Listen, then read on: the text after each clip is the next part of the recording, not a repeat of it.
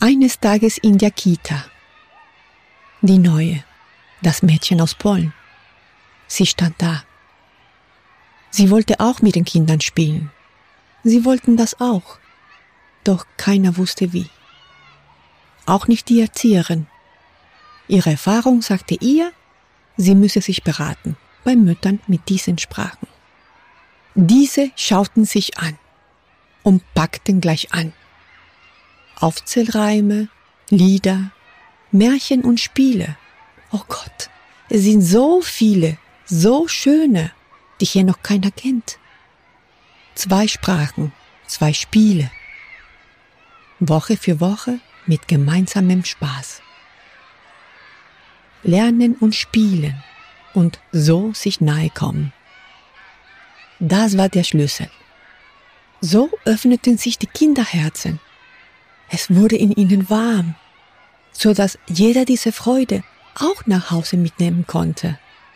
Nun summten auch Omas und Opas beim Frühstücken diese Lieder leicht mit. Das Mädchen stand da, erfüllt von ihrem Wert und ihrem Sein. Sie umarmte die Kinder froh. Und wisst ihr was? In kürzester Zeit gewann auch sie ihre Sprache lieb. Giống như bố tôi vốn là một nhà khoa học. Ngôn ngữ ông biết rất là nhiều tiếng tiếng nhưng mà ông là về yêu tiếng việt hiểu tiếng việt nên tôi chưa được cả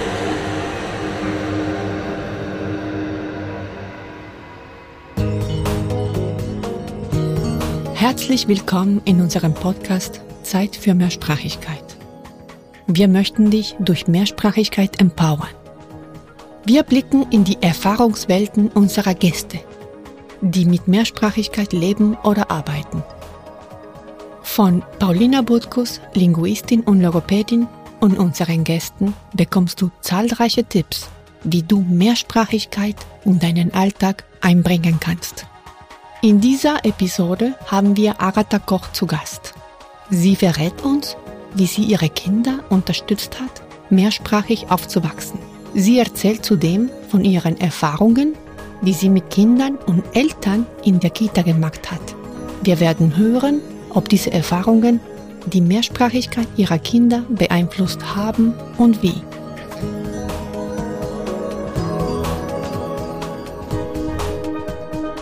Hallo, mein Name ist Paulina Butkus. Ich habe heute einen wunderbaren Gast, die Agata Koch, die Initiatorin des äh, Sprachcafés Polnisch. Und äh, Agata, wann haben wir uns äh, darüber unterhalten, dass wir mit einem Podcast starten? Ja, Paulina, vielen Dank für die Einladung zum Gespräch. Weißt du noch, ich glaube, seit 2019 sind wir ja zusammen in einem geme gemeinsamen Projekt, die gelebte Mehrsprachigkeit und seitdem arbeiten wir an diesen Themen. Ich danke daher für das heutige Treffen. Äh, wir wollen dich oder deine Familiengeschichte besser kennenlernen und ähm, äh, dich als Familienmensch und äh, dich als Mutter, äh, die äh, ihre Kinder mehrsprachig äh, erzogen hat und und wie du das gemacht hast.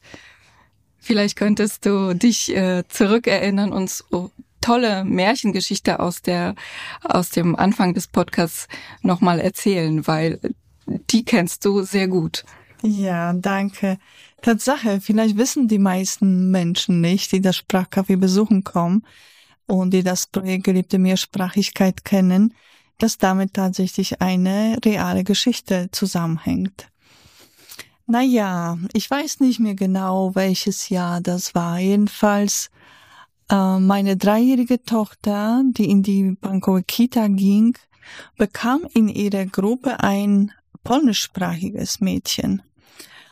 Ähm, zu meiner Freude wahrscheinlich auch als Mutter oder uns als Eltern.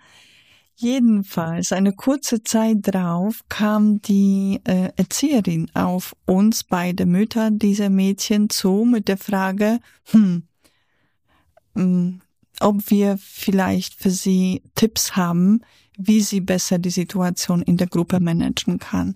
Die Situation war nämlich die, dass das neue Mädchen äh, neu in Berlin war. Sie kannte Deutsch überhaupt nicht. Die Gruppe war zu fast 100 Prozent Deutsch.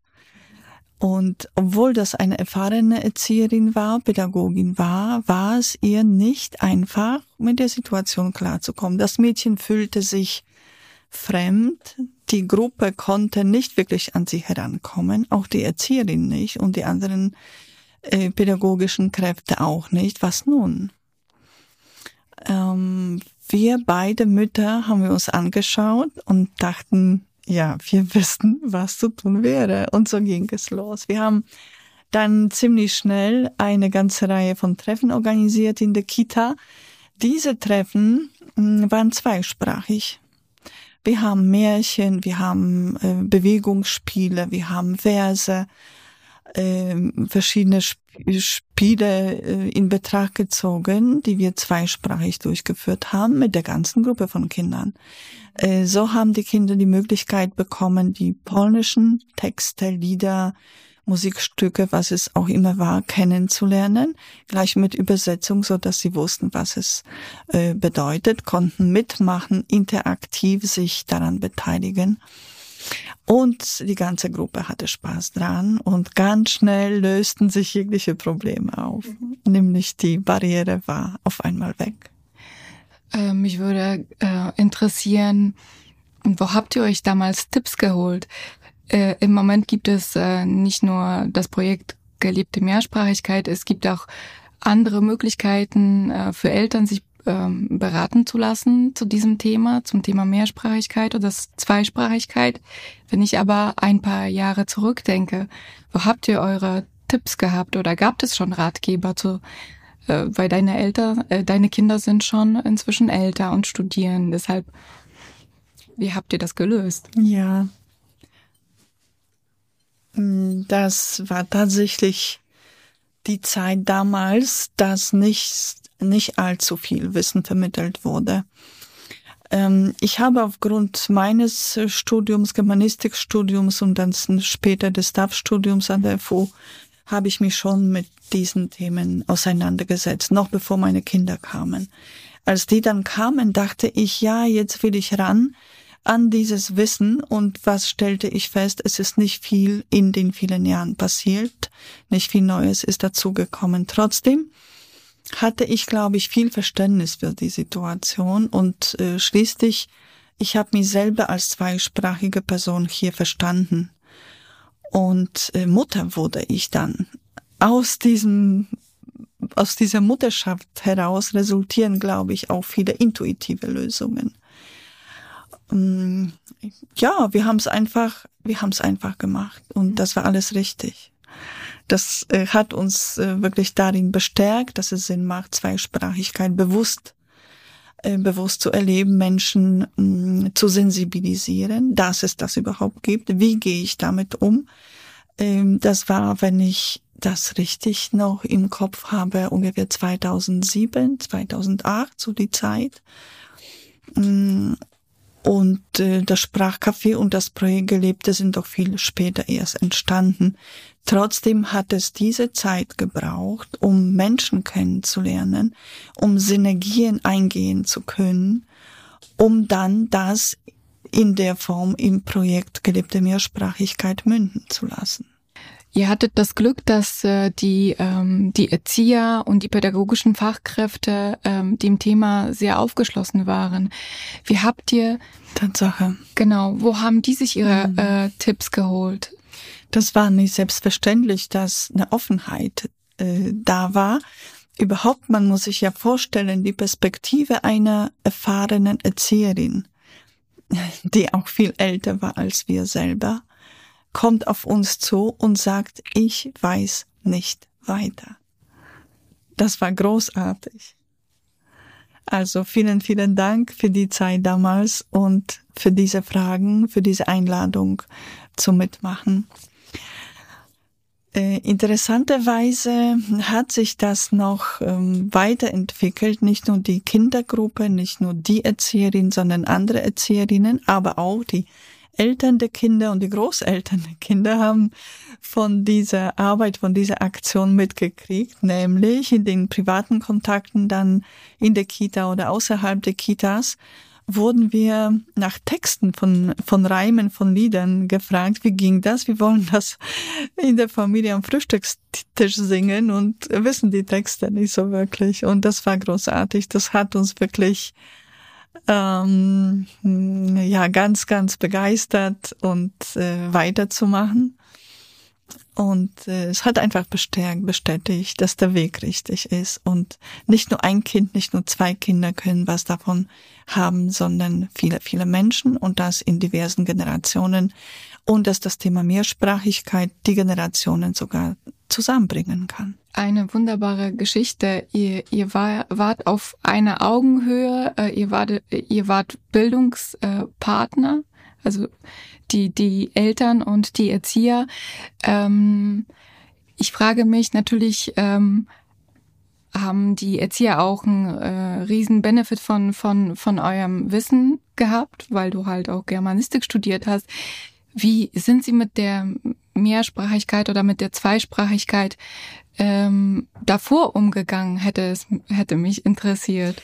Ich glaube, es, die Zeiten haben viele Veränderungen gebracht. Wenn ich an die Zeit 2007 denke, gehörten in dieser Gruppe wahrscheinlich nur die zwei Mädchen zu zweisprachigen äh, kleinen Menschen. Mehr gab es nicht. Ähm, mit der Zeit sind natürlich viel mehr Kinder, viel mehr Familien dazugekommen, die international und mehrsprachig sind, was wir dagegen auch in diesem Jahr bei der Arbeit im Projekt äh, Gelebte Mehrsprachigkeit und MIO in Kooperation mit Mamis erfahren haben, gerade in Kontakten zu Kitas, von den Kitas, dass gerade auch die letzten Jahre rapide Veränderungen gebracht haben. Die letzten drei, vier Jahre von diesen Zeit ist die Rede, dass aus sogenannten biodeutschen Kitas richtig ähm, internationale Kitas geworden sind. Und das heißt, dass es immer noch Bedarf besteht, dieses Wissen weiterzugeben. Und äh, das wird wahrscheinlich in den nächsten Jahren auch nicht aufhören. Der Bedarf steigt eher. Und das sind Entwicklungen nicht nur in Pankow, sondern in ganz Berlin und wahrscheinlich auch in ganz Deutschland. Wir haben im letzten Fachtag gehört, dass zu Berlin 100, ja, gibt es verschiedene Statistiken, 123 oder 132 Sprachen gibt, deutschlandweit aber 200. Also, viel zu tun. ja, äh, so viele Sprachen, so viele Kulturen, ähm, so viele verschiedene äh, äh, Familiengeschichten. Mich würde auch noch interessieren, wie hast du äh, konkret bei dir zu Hause die äh, Zweisprachigkeit gestaltet? Ja, es war vor allem äh, selbstverständlich für mich, äh, dass zu Hause mindestens zwei Sprachen gesprochen werden. Äh, ich sage mindestens, weil die vor allem die Schulzeit äh, und weitere Kontakte, weitere Sprachen mitbringen. Aber die Sprachen, die zu Hause gesprochen werden, sollen nicht versteckt werden. Äh, die sollen absolut als Mehrwert begriffen werden. Wir haben zu Hause Deutsch und Polnisch. Deutsch ist als Umgebungssprache und die Sprache, die ähm, ja, die, die äh, bei uns zu Hause unbedingt dazugehört und die mitgebrachte Sprache, Polnisch, die von Anfang an ganz konsequent von mir immer wieder aufs Neue und immer wieder auf verschiedene Art und Weise präsent ist. Mm, ja, also Möglichkeiten gibt's unzählige. Und ich habe mich, glaube ich, gar nicht davon irritieren lassen, dass die Kinder manchmal keine Lust hatten, äh, mitzumachen. Das heißt, äh, mit mir in Polnisch zu reden oder ähm, ja, polnische Grammatik zu lernen oder polnisches Alphabet zu lernen. Wir haben es einfach weitergemacht. Allerdings ohne Druck ohne Stress. Und ich glaube, das war, äh, das war die gute Methode. Äh, heute sind meine Kinder 17 und 20 mhm. und als erwachsene Menschen sagen Mama danke. und ich glaube, das ist das Allergrößte, was ich von denen bekommen kann. Und äh, was mich noch manchmal fasziniert, hm, dass ganz zufällig oder quasi zufällig ich mitbekomme, womit sie sich jetzt beschäftigen. Das sind zum Beispiel Texte von Czerwona Gitarre oder was ähnliches, was ich nie vermutet hätte, dass bei ihnen das so hängen geblieben ist und was sie wahrscheinlich als ein Klang aus der Kindheit im Ohr haben. Und jetzt stellen sie sich selber bewusst die Frage, was war das? Und gehen selber auf sie, auf die Spur. Ja, und das berührt hm? mich. Und das berührt mich wahnsinnig. Ja, sehr schön. Äh, ja, äh, für diejenigen, die Czerwone Gitarre nicht kennen, es ist eine polnische Rockband. ja, die roten Gitarren, Jetzt. die hatten auch Entsprechungen hier in Form von Pullis ja. oder ähnlichen Bands. Äh, das war die Musik der Generationen, also Musik, die Familien zusammengebracht, die Menschen zusammengebracht hat. Und anscheinend tut sie es immer noch. Ja. Mich würde auch noch interessieren, das höre ich ganz oft von ähm, Familien oder von, von Eltern, dass es zum Beispiel bestimmte Themen gibt oder bestimmte Situationen, wo zum Beispiel nur Polnisch gesprochen gibt oder habt ihr sowas? Also das ist vielleicht ein bestimmtes emotionales Thema, das dann nur Polnisch gesprochen wird? Ja, klar, aber ich denke, das regelt sich von alleine. Es gibt spezielle Papa-Themas und spezielle mhm. Mama-Themas und das passiert einfach. Hm, dann gibt es gemeinsame Themen, die man doch lieber auf Deutsch bespricht. Mhm. ja, das, ich denke, das Leben regelt vieles und äh, ein Stück Vertrauen, glaube ich, dem, was passiert, was uns widerfährt, dass es nicht zufällig widerfährt, dass es doch einen Sinn hat und auch wenn wir den nicht gleich verstehen, nicht gleich entdecken, einfach drauf vertrauen dass das Richtige schon auch kommen wird. Und ich denke, diese Botschaft könnte ich gerne äh, Eltern mitgeben, die äh, Zweifel haben, die Unsicherheiten haben, einfach zu sich zu stehen, äh, zu eigenen Gefühlen, zu eigenen Wurzeln und eigene Identität, auf die man stolz sein kann. Jeder kann stolz sein auf seine Identität. Und diese Stärke kann man, äh, kann man so über die Sprache, über die Interkulturalität weitergeben. Hm. Du hast so viele wichtige Themen gerade angesprochen, die auch inzwischen auch wissenschaftlich bewiesen sind.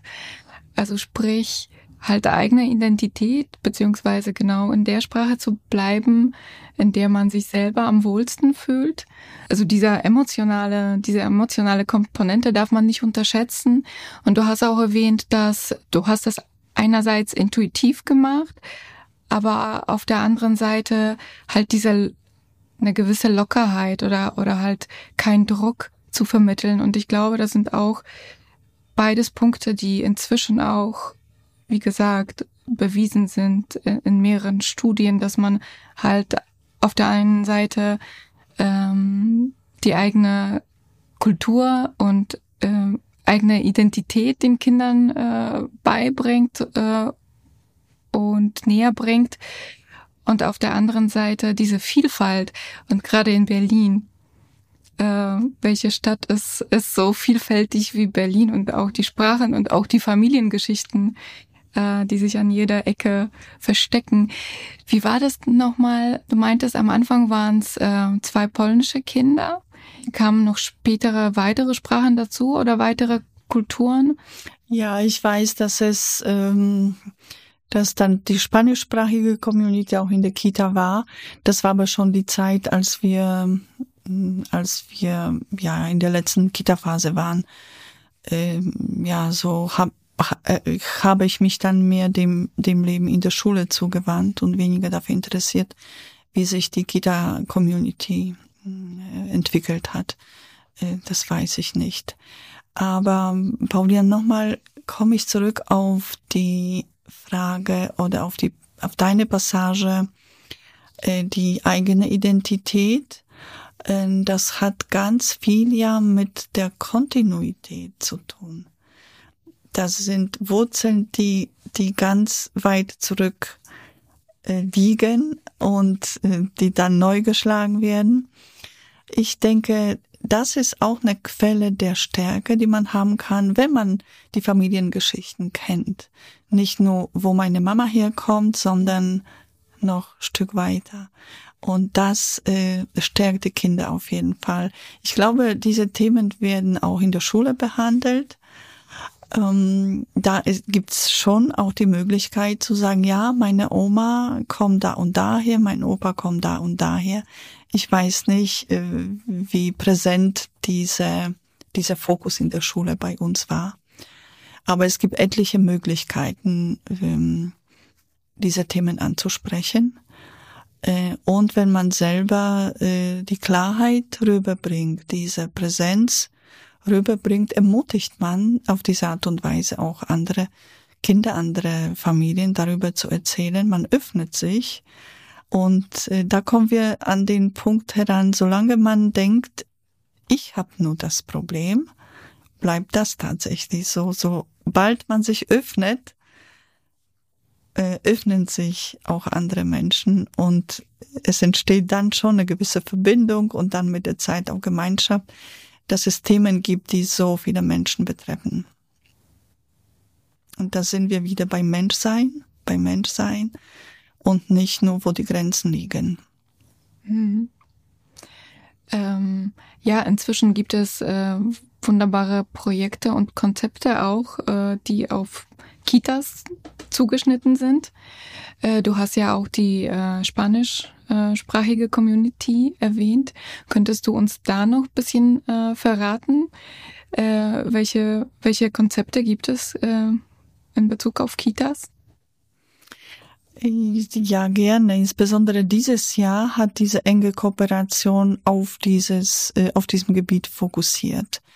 Äh, bislang war die Zielgruppe für gelebte Mehrsprachigkeit waren Familien, mehrsprachige internationale Familien. In diesem Jahr ist die Kooperation Sprachcafé und Mamis auf die neue Zielgruppe zugegangen, äh, Pankow Kitas. Ja, und daher weiß ich eben, dass die Prozesse weitergehen, dass immer mehr mehrsprachige Kinder in der Kita sind, ähm, was ja nicht ähm, bedeutet, dass die Kita-Teams darauf eingestellt sind. Und das ist gerade eine Aufgabe, der wir gerecht werden wollen mit unserem Projekt. Äh, und das ist der Inhalt dieses Jahres äh, der Arbeit Mami Sprachcafé. Die Pandemiezeit war keine leichte Zeit, die Zeit der Schließungen der Kitas, äh, auch viele äh, erkrankte Menschen hier oder da. Planbarkeit äh, war schon eine schwierige Sache. Jedenfalls trotzdem ist es uns gelungen, die Kontakte zu knüpfen mit Unterstützung der bezirklichen Verwaltungen und äh, Versuche, eigene Versuche, Kontakte zu knüpfen auf diversen Wegen und auf diese Zielgruppe zuzukommen. Und äh, tatsächlich, äh, wir erleben hier auch Bestätigung. Ja, wir werden gebraucht. Die Inhalte sind einerseits denkt man klar und nicht so problematisch, wenn man sich aber tiefer in diese Thematik, Problematik einsenkt, äh, ist dann noch viel Luft nach oben sozusagen, noch viel äh, was ähm, präsenter machen, äh, präsenter werden könnte, ja, hier und da. Und was schließlich äh, die Arbeit in den Kitas erleichtern kann, die Arbeit der Teams untereinander, die auch häufig sehr unterschiedlich fokussiert sind, und die Arbeit der Kita-Teams mit den Eltern und mit den Kindern, die sind ja das Wichtigste dabei, nicht vergessen. Und wenn der Alltag in der Kita und wenn der Alltag zu Hause ruhiger verlaufen können, wenn man mehr äh, genießen kann, die Mehrsprachigkeit, die Interkulturalität, dann ist doch alles gut. Auf diesem Wege sind wir und wir möchten auch weitere Kitas ermutigen, äh, uns zu kontaktieren und von unseren Erfahrungen und von unserem Wissen zu profitieren. Und wenn du einen Vergleich ziehen äh, würdest, was hat sich jetzt in der Zeit getan? Äh, also in der Zeit, wo deine äh, Kinder in die Kita gegangen sind, das sind jetzt inzwischen ein paar Jahre vergangen. Ähm, sind die Erzieherinnen oder die pädagogischen Kräfte, sind sie besser vorbereitet auf das Thema? Das hoffe ich. Das hoffe ich. Ähm, also das, die eine Veränderung, die ich ja schon genannt habe, ist die, dass immer mehr ähm, Kinder, die mehrsprachig aufwachsen, in den Pankow-Kitas drin sind. Das gibt Statistiken, das ist unbezweifelt so. Wie weit die Kita-Teams anders arbeiten als vor vielen Jahren, da sind wir gerade auf der Spur. Es werden auch Umfragen gemacht und Fachgespräche mit den Kitas geleitet, damit wir auch besser so ein Projekt individuell vorbereiten können. Denn um das Individuelle geht es die Konstellationen sind unterschiedlich. Es gibt kleinere Kitas, es gibt größere Kitas. Da würde ich nicht verallgemeinern. Das ist wirklich sehr, sehr spezifisch. Der Trend geht auf jeden Fall dahin, interkulturelle Öffnung, nicht nur die Mehrsprachigkeit gesondert zu behandeln, sondern unbedingt im Kontext der Interkulturalität und der Vielfalt. Ja, die Familien sind nicht unbedingt schwarz-weiß gesehen, Mama, Papa, Kind. Es gibt diverse Konstellationen und auch dieser Diversität wollen wir entgegenkommen. Und äh, nicht defizitorientiert arbeiten, sondern das zu betonen, was schon da ist und wie viel Gutes, wie viel Schönes schon da ist. Hier diese Öffnung zu schaffen, denn hier kann man auch die Kraft schöpfen. Sag mal ganz ehrlich, gab es auch unangenehme Momente oder gab es Situationen, die nicht so reibungslos verlaufen in der Kita, sind? No? In der Kita, ja. Ja, ich, ja, ja, die gab es, die gab es. Ähm, Im Gespräch mit anderen Müttern habe ich Jahre später auch erfahren, dass es vielleicht nicht nur mir so ging. Äh, es ging wahrscheinlich einigen so, dass man uns mehrsprachige Mütter darauf hingewiesen, äh, darauf hingewiesen hat, wie wir hier in, der, in einer deutschen Kita, hier wird das Deutsch gesprochen. Äh, das war natürlich nicht so angenehm, nicht so angenehm. Ich empfand das immer als eine Art äh, Eingriff sogar ins private Leben, die auf das ich Recht habe, auch selbst wenn ich in der Kita bin. Das ist mein Kind zu dem ich Polnisch spreche und mit Betreten der Kita möchte ich nicht den Knopf umschalten und sagen, so jetzt geht's nur Deutsch. Also, das nicht. äh, ja, aber ich denke, auch da ging es äh, um Bildung oder fehlende Bildung. Warum? Was ist das? Wie gehe ich damit um? Äh, vielleicht eine gewisse persönliche Arroganz, was auch immer. Ähm, aber auch Unsicherheit, ja, da steht jemand neben mir und redet irgendwas, was ich nicht verstehe. Und das kann ich nicht ertragen. Das muss man auch ertragen können. Das muss man akzeptieren können und darauf vertrauen, es wird nun nicht nur Mist erzählt in der Zeit. Und ich denke, das ist wiederum die Rolle äh, von uns, dass wir eine positive Botschaft und einen positiven Rahmen dem geben, dass wir keinem hier wehtun wollen wir haben nur unseren Raum und uns und das gehört zu uns und wir bitten uns, wir bitten darum, uns wert, uns so zu akzeptieren, wie wir sind und uns wertzuschätzen, weil es geht auch auf Deutsch. Das eine schließt das andere nicht aus. Und wir können so und wir können aber auch noch anders. Und das ist, glaube ich, schon ein, ein wichtiger Punkt und ein Prozess, wahrscheinlich auch in der Gesellschaft, dieses aushalten zu können. Da passiert gerade was, was ich gar nicht umgarnen kann, was ich nicht weiß, was ich nicht verstehe. Äh, ja, selbst wenn das auch im Privaten passiert, wo man sich schon sehr vertraut ist, diese Momente, diese Passagen auszuhalten, und mit vollem Vertrauen reinzugehen, das ist gut, das ist gut so. Meinst du, es bedarf mehr Aufklärung oder mehr Verständnis für Fall, andere auf jeden Fall. Kulturen oder? Auf jeden Fall. Aufklärung, Bildung gehören dazu. Ähm, heute gibt es im, im Internet auch viel Wissen, aber ich möchte gerne auch unsere Angebote betonen. Als Beispiel, es gibt wahrscheinlich äh, woanders auch und in anderen Städten, in anderen Ländern äh, denn das Phänomen der Mehrsprachigkeit betrifft ja nicht nur Berlin, das ist die ganze Welt. Und wenn ein Drittel der Welt mindestens mehrsprachig ist, oder zwei Drittel, weiß ich jetzt nicht mehr, dann sind die Einsprachigen eher die Minderheit, ja. Äh, und das einfach zu achten, das ist so, ja. Und dazu gehört schon ein Stück Wissen mm, und Reflexion und Vieles gelingt auch durch einen Austausch mit anderen. Wie mache ich das? Wie macht ihr das? Wie macht ihr das? Ah, wir machen das so.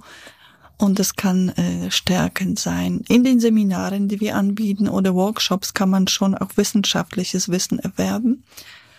Und das ist natürlich Gold wert. Äh, die Seminare empfehle ich auf jeden Fall äh, und äh, sich selber fortzubilden. Also es gibt schon viele Möglichkeiten. Und wenn man das Wissen hat, verschwinden auch jegliche Unsicherheiten.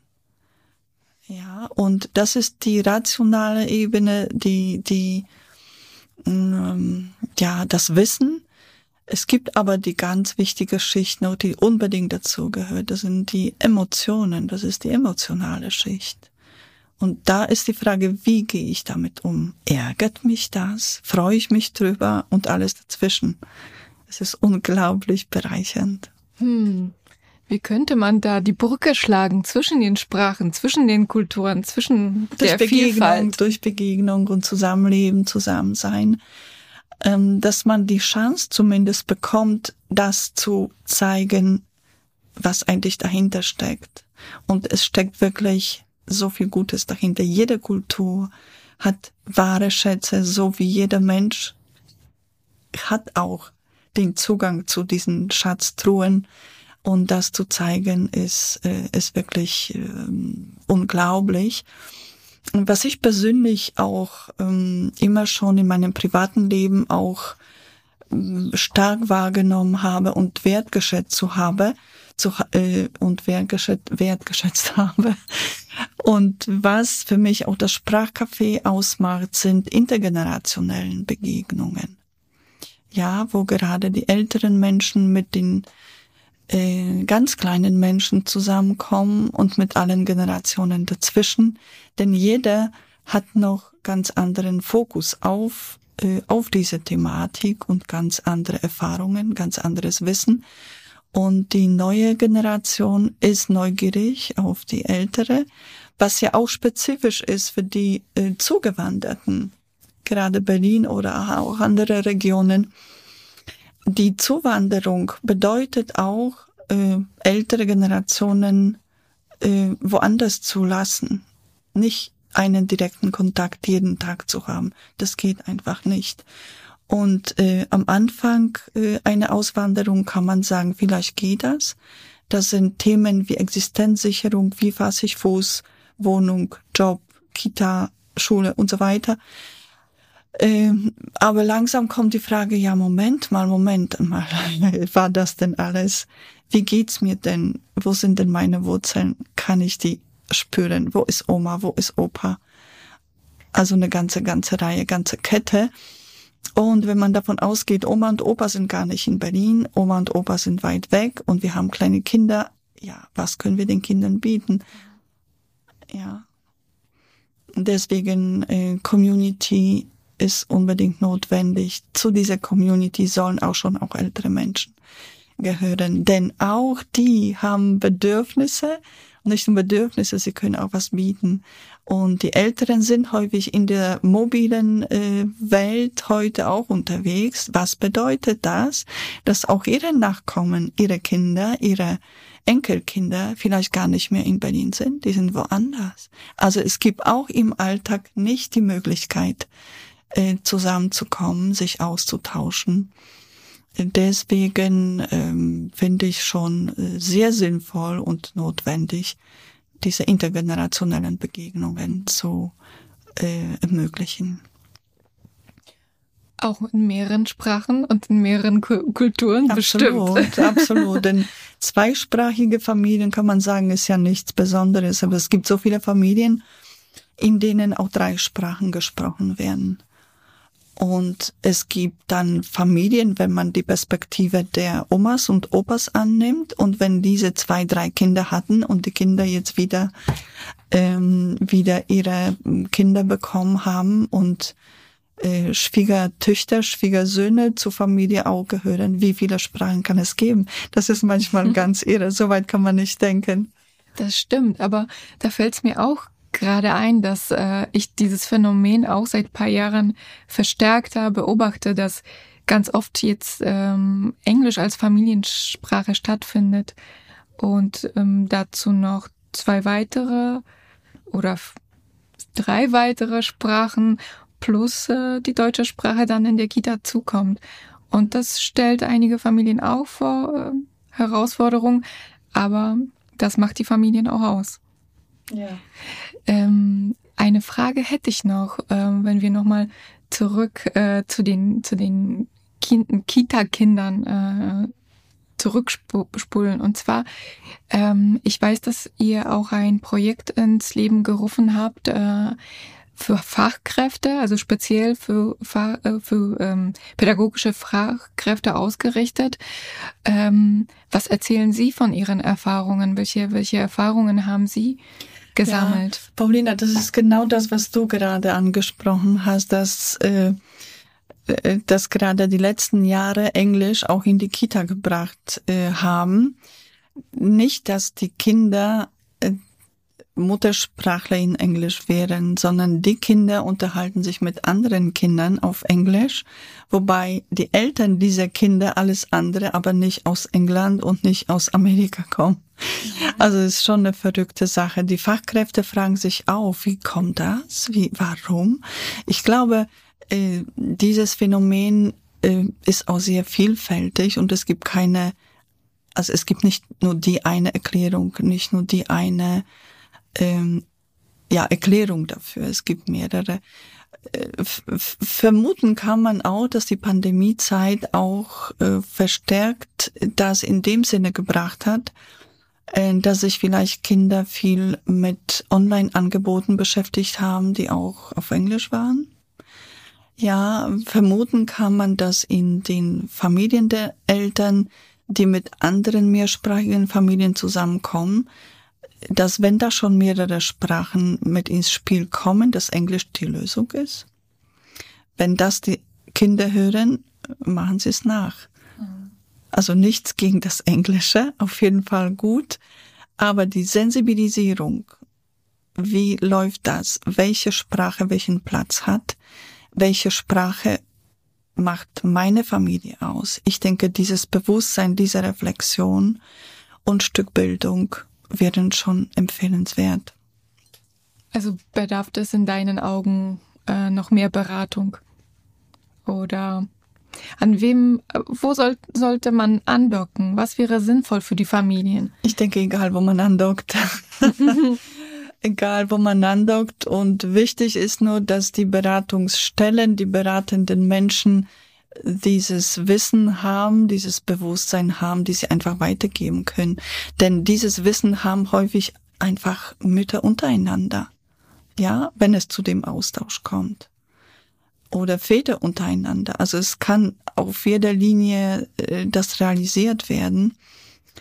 Ähm, Hauptsache ist, äh, ist ein fundiertes Wissen und, und, und nicht äh, ja, irgendwas aufgezwungenes, mhm. was gar nicht so stimmt. Genau. Äh, super Stichwort, wenn wir beim fundierten Wissen sind.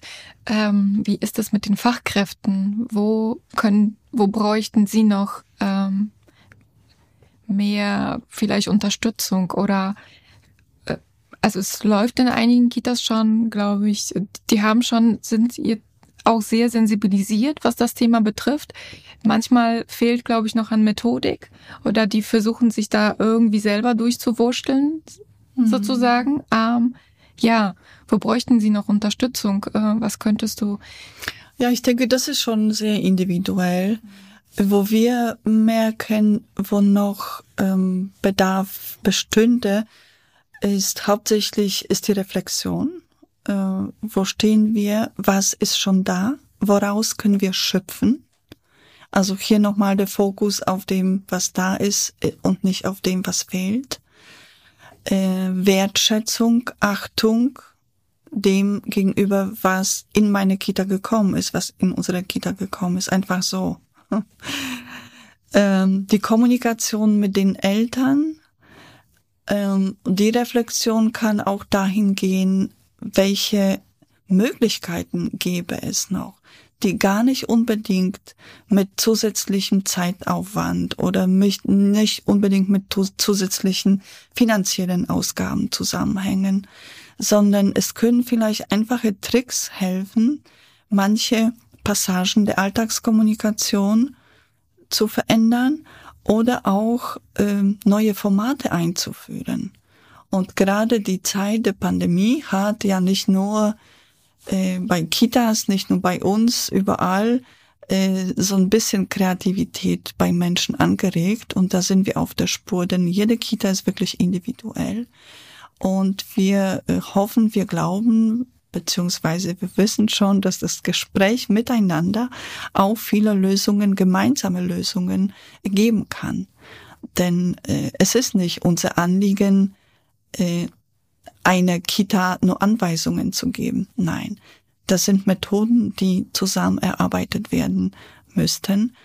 Dafür ist eine Offenheit notwendig, was wir hier manchmal auch merken, dass ähm, eine Meinung vertreten wird, ähm, ja, ich weiß was, ich weiß, wie das geht und erst kann so ein Gespräch, kann so eine gemeinsame Reflexion zeigen, Mensch, das war doch nicht alles, was ich dachte. Aber ich denke, das ist eine Erscheinung, ähm, was wir alle Menschen immer erleben an jeder Ecke. Also einfach mal offen sein, Dinge auf sich zukommen lassen. Und das könnte die Lösung sein. Äh, wir haben gerade über das Phänomen der englischen Sprache in den Kitas gesprochen. Ähm, ich habe gehört, dass die englische oder Englisch in die Kitas, in den Kitas eingeführt werden soll. Was hältst du davon? Ähm, ich glaube, das sind zwei verschiedene Sachen. Äh, die eine Sache ist die, die wir schon vorhin angesprochen haben, dass die Kinder untereinander Englisch sprechen äh, Gründe dafür sind auch nicht ganz klar beziehungsweise individuell. Das ist auf jeden Fall ein Englisch, was kein gelerntes Englisch ist. Das ist auch keine mitgebrachte Sprache. Das ist ein äh, Konstrukt, äh, ja, eine Erscheinung, die auch aber zu der Realität der Kinder gehört, zu Hause oder woanders. Ähm, und die Frage ist, wie geht man damit am besten um? Also ich glaube, nach unseren Erfahrungen und Theorien müsste man da Sensibilisierung einführen für die Kinder und für ihre Familien, für ihre Eltern. Was ist unsere Familiensprache? Beziehungsweise was sind unsere Familiensprachen? Und diese Sprachen zu stärken. Die Kita hat nochmal den Bildungsauftrag, Deutsch zu vermitteln. Die Kinder in der Kita fit zu machen in Deutsch für die Schule und für das Leben. Die Umgebungssprache ist hier Deutsch. So hat dieses falsche Englisch hier eigentlich nicht zu suchen. Wenn wir aber sagen, oh, wir haben ein extra Angebot in der Kita, so wie das Schwimmen gehen für die Kita-Kinder oder so wie das Tanzen, Theaterspielen und andere Angebote gehört bei uns auch Englisch als Fremdsprache für die Kinder. Super. Das ist wieder eine nächste Sprache, die gelernt werden kann. Richtig gelernt werden kann von einem Profi-Vermittler. Am besten natürlich von einem Native Speaker. Mhm. Im besten Fall. Aber das hat uns tatsächlich auch ähm, sehr verwundert, dass die Situationen sich wiederholen und dass das nicht nur eine Kita sind, sondern das scheint in das Bild der Zeit äh, dazu zu gehören. Und hier sehen wir unsere Aufgabe auch, Sensibilisierung und äh, Empfehlungen im Umgang damit. Auch für die Kita-Teams, nicht nur für die Kinder, nicht nur für die Eltern, natürlich auch für die Kita-Teams. sie können ihr Englisch auch immer noch verbessern.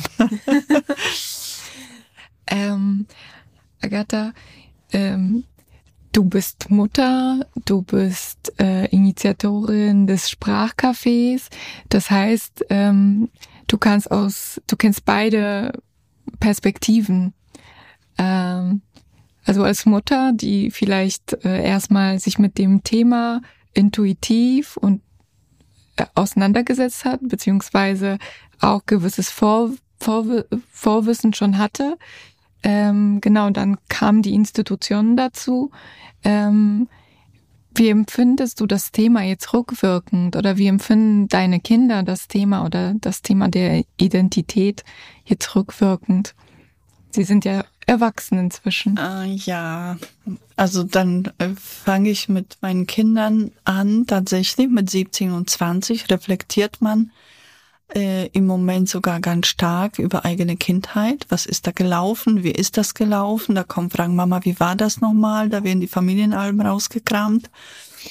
Und es werden ähm, Erinnerungen ausgetauscht. War das tatsächlich so oder kommt mir das jetzt nur so vor?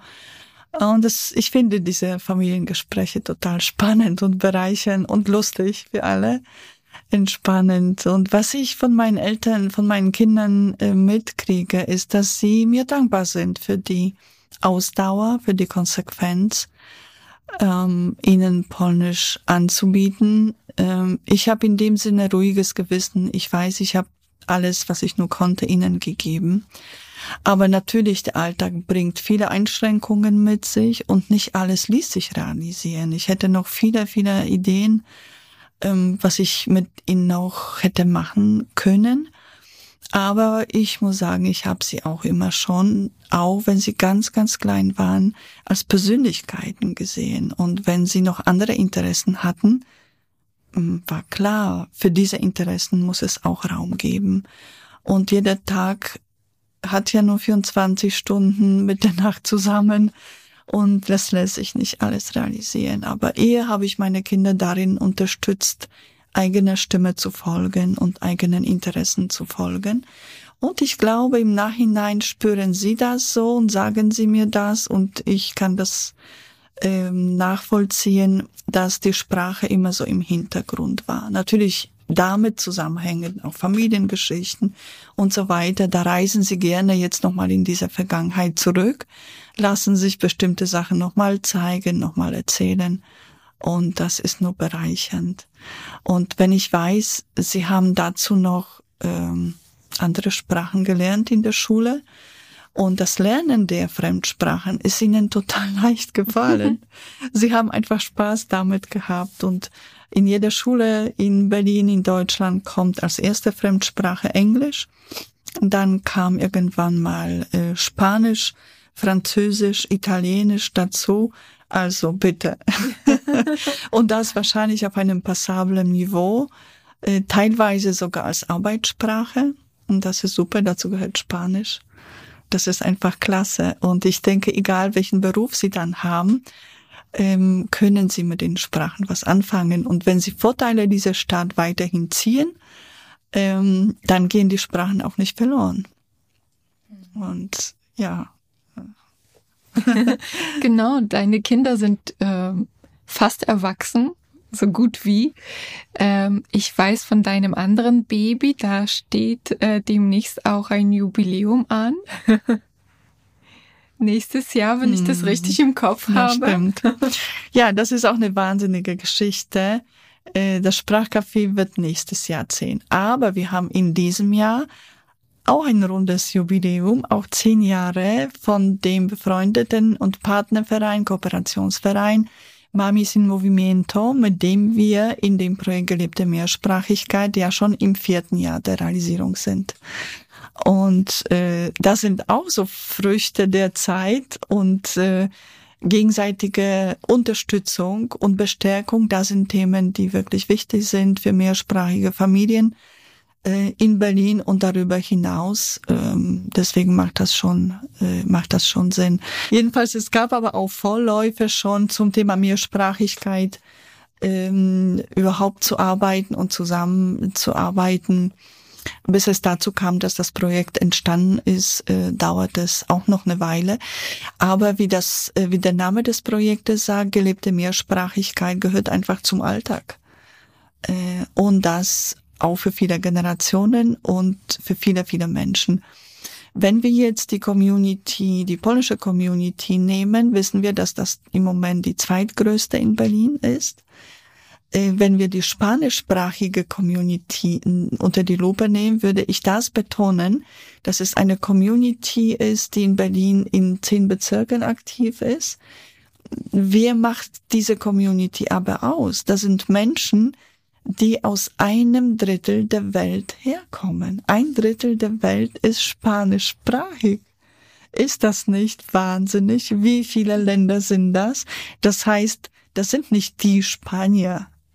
Das sind die spanischsprachige Menschen, die aber sich untereinander auch erstmal zurechtfinden müssen, kommunizieren müssen und äh, verstehen müssen, weil es auch viele, viele Unterschiede gibt. Natürlich gibt es auch viele Gemeinsamkeiten und daran arbeiten wir. Jedenfalls diese Vielfalt ist hier nochmal zu betonen.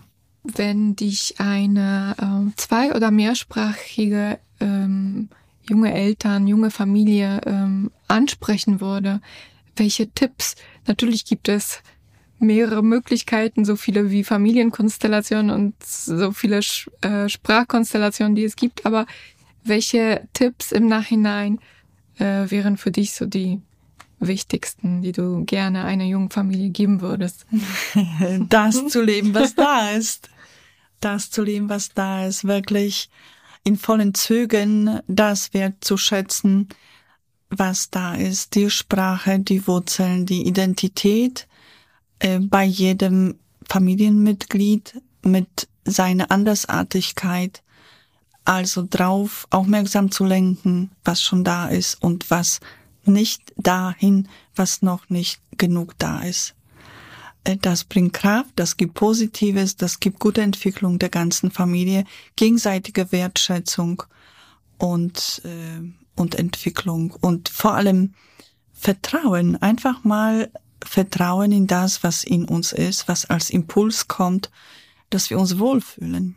Denn Ratio ist nicht, existiert nicht isoliert, unbedingt in Verbindung mit dem Bauchgefühl, mit der Intuition, äh, kriegt man schon eine runde Sache. Ich bedanke mich für das wunderbare Gespräch. Danke, dass du uns teilgenommen hast an deiner Familiengeschichte. Und ja, wir sehen uns wieder in dem Projekt Gelebte Mehrsprachigkeit. Ja, vielen, vielen Dank für die Einladung hierher, auch für die anregenden Fragen und äh, wir hoffen, unsere Gäste konnten das äh, für sich gut ähm, übersetzen auf ihre Geschichten, auf ihre Familiensituation und Ihr seid gerne willkommen bei uns im Projekt Gelebte Mehrsprachigkeit und auch an dem gemeinsamen Projektort in Berlin-Pankow in der Schulzer Straße 1. Dieser Podcast ist eine Produktion von Mamis en Movimiento und Sprachcafé Polnisch und ist Bestandteil des Projektes Gelebte Mehrsprachigkeit 2021. Das Projekt Gelebte Mehrsprachigkeit 2021 wird aus Mitteln des bezirklichen Integrationsfonds des Bezirks Pankow gefördert. Der Integrationsfonds ist eine Maßnahme des Gesamtkonzepts zur Integration und Partizipation Geflüchteter des Senats von Berlin. Regie und Redaktion Lilian Vasquez Sandoval. Co-Redaktion Agatha Koch. Moderation Paulina Butkus. Musik und technische Produktion Niato Kastenfischer.